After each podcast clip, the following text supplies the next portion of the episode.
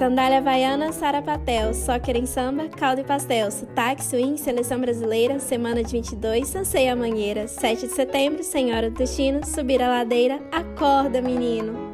Você está ouvindo a 11ª temporada da Rádio Terceiro Andar. Brasil, com S. S de quê? S de sotaques. É, Pablo, Oi, me fala uma palavra com a letra D. doce de leite com requeijinho é. O jeitinho mineiro de crianças de Birité, região metropolitana de Belo Horizonte, associando uma comida típica de Minas a uma letra do alfabeto, conquistou grande repercussão em todo o país. Mineiros em fase de alfabetização ou a coisa mais fofa do mundo. Os alunos da professora de Educação Física, Fernanda Taveira, ao som de risadas infantis e algumas palavras no diminutivo, ajudam a concretizar o imaginário a respeito do mineiro. Ei, aqui quem fala é Gabriela Araújo. E eu, Amanda Gomes. Com vocês, o quarto episódio da 11ª temporada da Rádio Terceiro Andar, Mineiridades. O Brasil é composto por diversas regionalidades, fazendo nosso país ser um ambiente múltiplo e, ao mesmo tempo, único. Para ser e se entender como brasileiro, não há uma fórmula exata. Isso é visível quando olhamos para os estados do país. Porém, mesmo dentro de cada região do Brasil, há diferentes tipos de identidades. Esse é o caso de Minas Gerais. Assim como sugere seu nome, existem várias Minas Gerais, com culturas, sotaques e modos distintos de ser mineiro. A Secretaria de Cultura e Turismo de Minas Gerais estabeleceu o ano de 2022 como o ano da mineiridade. Essa foi uma maneira de celebrar as belezas do estado. E para falar de brasilidade, não é aceitável deixar de fora o nosso país, Minas Gerais, porque falar de Minas é falar sobre o Brasil. E é curioso pensar que o estado do pão de queijo pode ser considerado mais velho que o próprio Brasil, já que Minas completou 300 anos em 2020 e o nosso país vai comemorar o bicentenário ainda em 2022. E esses três séculos guardam muitas histórias e curiosidades de como o estado que conhecemos hoje foi sendo formado. Mas como iniciou a sua construção? A história colonial começou no período do Ciclo do Ouro, iniciado no final do século XVII e que por muito tempo foi a principal atividade econômica das Minas Gerais, atraindo viajantes de todo o mundo. Vanderês Ramalho, professor do Departamento de História da Universidade do Estado de Santa Catarina, nos conta como se deu a construção histórica da mineiridade.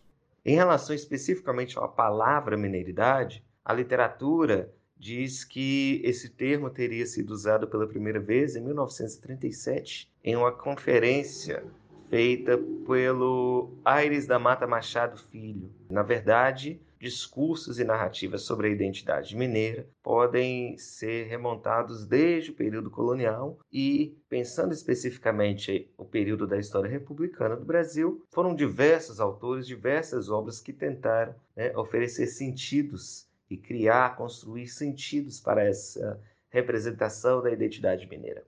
Apesar de Minas ter começado a ser explorada no final do século XVII, seu território apenas foi delimitado definitivamente em 1827, tendo o formato tão conhecido por parecer o rosto de um homem com nariz grande. Em 2020, o cientista social Michael Serra viralizou após fazer uma animação que mostrava a expansão territorial do Brasil e a delimitação de Minas Gerais. Nele, é possível notar que o estado surgiu em 1720. Em 1757, uma parte da Bahia é anexada ao território. Essa região é o que conhecemos hoje como Norte e Nordeste de Minas. Já em 1764, uma parte que pertencia a São Paulo tornou-se pertencente ao Estado mineiro, e oito anos depois, foi vez de parte do território de Goiás ser inserido, formando a região noroeste. Já em 1816, o Triângulo Mineiro anexado. Apenas em 1827, chegamos ao resultado que temos hoje de Minas Gerais. Essas mudanças de dimensões territoriais contribuíram na construção dos diversos modos de ser mineiro, existindo inúmeras identidades culturais dentro do mesmo estado. Uai, trem, sou, nu, nó, o jeito de comer o final das palavras, o falar meio arrastado. Quando falamos de Minas Gerais, sempre lembramos do sotaque. Segundo uma pesquisa feita pelo aplicativo de namoro Happen, que ouviu cerca de 1.600 brasileiros, 35% dos usuários preferem o sotaque mineiro, tornando este o mais bonito e atraente do Brasil. Pois é, como dizem, quem te conhece não esquece jamais. Porém, em Minas não existe apenas um sotaque. Devido à construção territorial, cada região do estado desenvolveu um modo característico de falar. Para contar um pouquinho sobre esses falares mineiros e suas percepções, convidamos pessoas nascidas nas regiões Nordeste, Sudeste e Sul de Minas Gerais. Meu nome é Andréia, tenho 36 anos, moro na cidade de Malacaxeta, onde nasci e vivo atualmente. Essa cidade fica situada no Vale do Mucuri. Pelo fato do nosso estado faz divisa com a Bahia, e aqui também já foi, né, fazer parte do estado da Bahia, eu enxergo o nosso jeito de falar mineiro bem diferente, né, do jeito do baiano. Meu nome é Sabrina Araújo Garcia, eu tenho 28 anos, nasci em Juiz de Fora, na zona da Mata Mineira, ali na divisa com o Rio. Eu, particularmente, puxo muito pouco S, mas eu não consigo falar naturalmente juiz de fora sem dar essa puxadinha. Lá a gente fala muito academia, apesar de que ficou um pouco misturado. Né? Eu peguei muito do sotaque aqui de, de BH. É, eu sou João Vitor, eu tenho 22 anos e eu nasci em Itanhandu, é uma cidade de 14 mil habitantes, fica no sul de Minas. É na divisa entre São Paulo, Minas e Rio. Tinha um sotaque bem paulista. Aí quando eu mudei pra cá, eu fui, né, aos poucos me adequando, acostumando, e hoje em dia eu acho que meu sotaque é uma, uma mistura, meio neutro. Eu falava porta, porteira, portão, todo mundo fala lá ainda. Eu acho que a minha cidade ela é extremamente influenciada por São Paulo, talvez a região norte do estado. A professora Maria do Carmo Viegas, da Faculdade de Letras da UFMG, conta que o filólogo clássico Antenor Nascentes, ainda em 1953, classificou os falares mineiros em quatro. Então, seria o falar baiano, que tem uma característica muito marcante, que é a abertura das vogais. Por exemplo, merenda, que é típico do falar baiano, e não é típico, por exemplo, do falar sulista ou paulista. Falar sulista ou paulista, que também pega o sul de Minas ali, ele tem a característica do R retroflexo, como porta, carne. Nós temos o falar chamado fluminense, na zona mais da mata, zona leste de Minas seria a característica do, do chiado, né? Três, por exemplo. E tem essa parte central aqui, que seria mais o chamado falado, falar mineiro, mais seria o mineirês. E tem uma característica sua que é tida como sendo a, a, o alongamento da vogal tônica e a diminuição da vogal ato na final. Então, a gente fala, por exemplo, frio, não frio, né? o I comprido, eu, Gabriela, sou de Lagoa Santa, região metropolitana de BH, e passei a entender e perceber o meu mineirês quando tive contato com outras regionalidades, e assim ficou muito mais perceptível as marcas do falar mineiro. O jeito meio arrastado e o ato de comer o final das palavras, que aprendemos com a professora Maria do Carmo, é o que eu acho mais visível no meu sotaque. Já eu, Amanda, sou de Contagem, também região metropolitana de Belo Horizonte. Eu percebo meu sotaque quando tenho contato com outras regiões de Minas e quando vejo representações de mineiros no audiovisual, que muitas vezes tenho falado do sul de Minas. O que eu acho mais visível no meu sotaque é que na construção das frases costumamos juntar todas as palavras, fazendo parecer uma coisa só. Hoje em dia, a divisão dos anos 50 não abrange toda a diversidade de Minas. São 853 municípios divididos em 10 regiões. É o estado com o maior número de cidades no Brasil. Chega até a ser curioso, não é? Quando falamos de Minas Gerais, muitas pessoas de outros estados do Brasil podem associar o ser mineiro ao caipira, simples, tranquilo e rural. Entretanto, esse imaginário é desconhecido na vivência da maior parte dos mineiros. Alessandra Landim, doutora em estudos linguísticos pela UFMG, fala sobre representações associadas ao mineiro.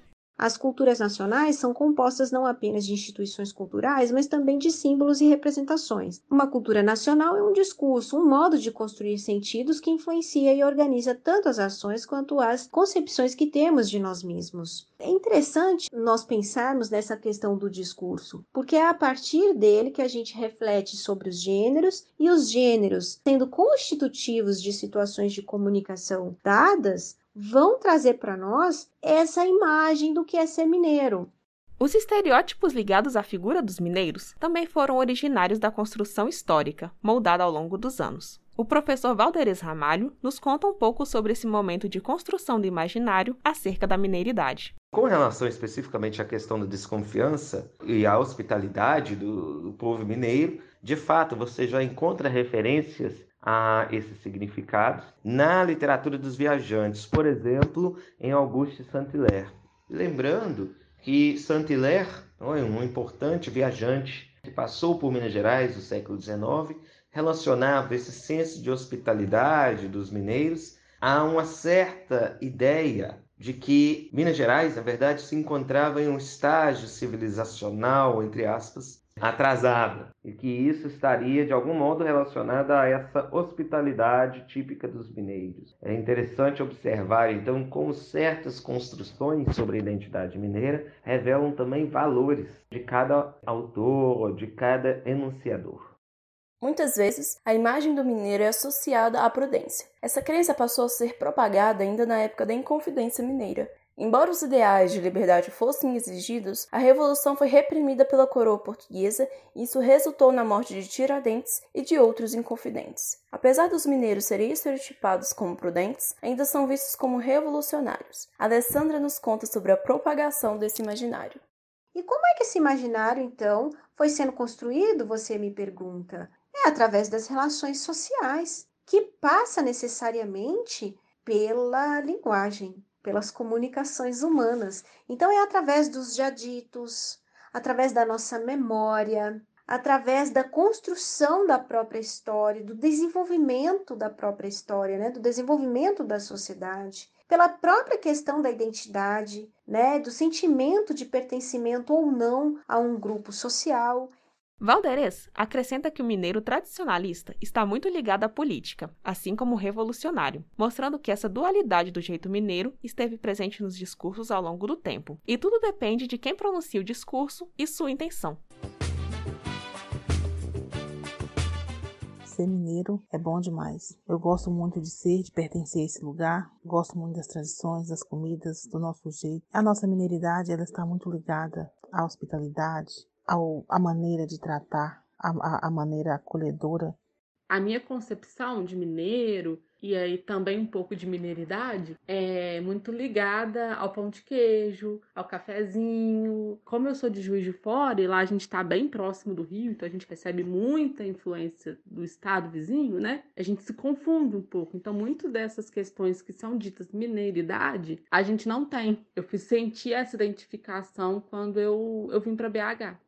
Eu acho que esse ser mineiro, essa mineiridade, é toda essa identidade que a gente constrói aqui, de ser um povo muito acolhedor, de juntar as palavras tudo na hora de pronunciar, da, das comidas. Acho que a mineiridade é um pouco do que BH representa, que é uma roça grande, Dentre os variados entendimentos do que é mineiridade, é possível notar que há semelhanças nas diferentes regiões de Minas, assim como nos falares. As pessoas se percebem de formas diferentes e é possível até mesmo notar uma disputa de identidades em Minas, como por exemplo, apontar o que é ser verdadeiramente mineiro e o que não é, utilizando termos como raiz e Nutella. Valderê Samalho argumenta que não há um modo certo de ser mineiro, apesar dos estereótipos. Não há que se dizer o que é o mineiro, pensando em caracterizar uma suposta essência fixa e comum a toda a população mineira, mas sim como diferentes ideias, discursos, representações foram construídas ao longo da história.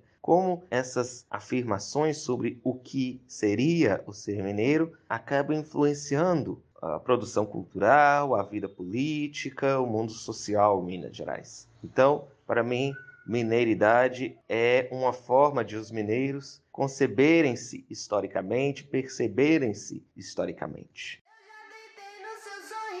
Se tem uma coisa em que Minas Gerais se destaca e todo mineiro, quiçá todo o Brasil, concorda, é a culinária.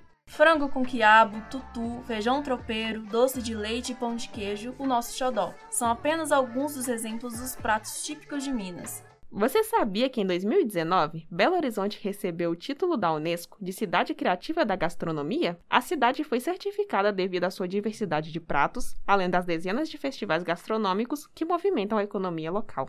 Nem é preciso pensar muito para enxergar a tamanha diversidade desse estado e entender as existências das mineiridades, que justificam a brincadeira de Minas Gerais, meu país.